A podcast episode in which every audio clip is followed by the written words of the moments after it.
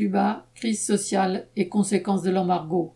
Le 11 juillet, des milliers de Cubains sont descendus dans la rue pour manifester, de façon inédite, au cri de entre guillemets, Nous avons faim, nous voulons des vaccins, nous n'avons pas peur, liberté. Les anticastristes de tout poil, en tête ceux de Miami, ont voulu voir dans cette journée de révolte qui a marqué plusieurs villes du pays la fin du régime. C'est allé un peu vite en besogne. Mais il reste que cette protestation, quels qu'en aient été les instigateurs via les réseaux sociaux, autorisée depuis 2018, a montré que la population cubaine supporte de plus en plus mal la crise économique et sanitaire qui la frappe. Elle n'est pas la seule dans le monde. Des réactions de colère et de révolte se produisent dans de nombreux pays, du Pérou au Liban, où la dégradation économique est immense. Cuba n'y a pas échappé. L'économie du pays repose en grande partie sur le tourisme.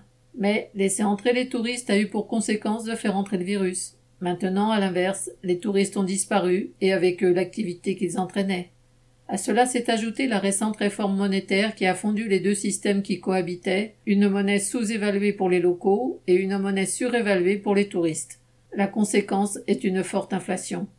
Mais une dernière cause, et qui n'est pas la moindre, est le fait que depuis 1962, l'embargo imposé par les États-Unis prive Cuba d'accès à des biens de consommation indispensables, nourriture ou médicaments.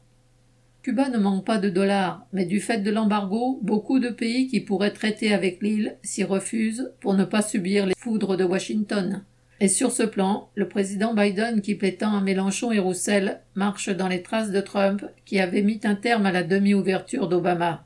Ainsi Biden, en même temps qu'il donnait un coup de chapeau aux Cubains de Miami, vient cyniquement d'appeler, entre guillemets, le régime cubain à entendre son peuple et à répondre à ses besoins en ce moment crucial plutôt que de s'enrichir.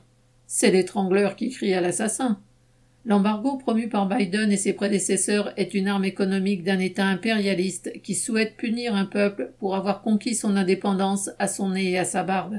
La misère ainsi provoquée peut alors fournir un prétexte à de nouvelles interventions, le peuple cubain n'a certes pas à se fier à de tels prétendus défenseurs.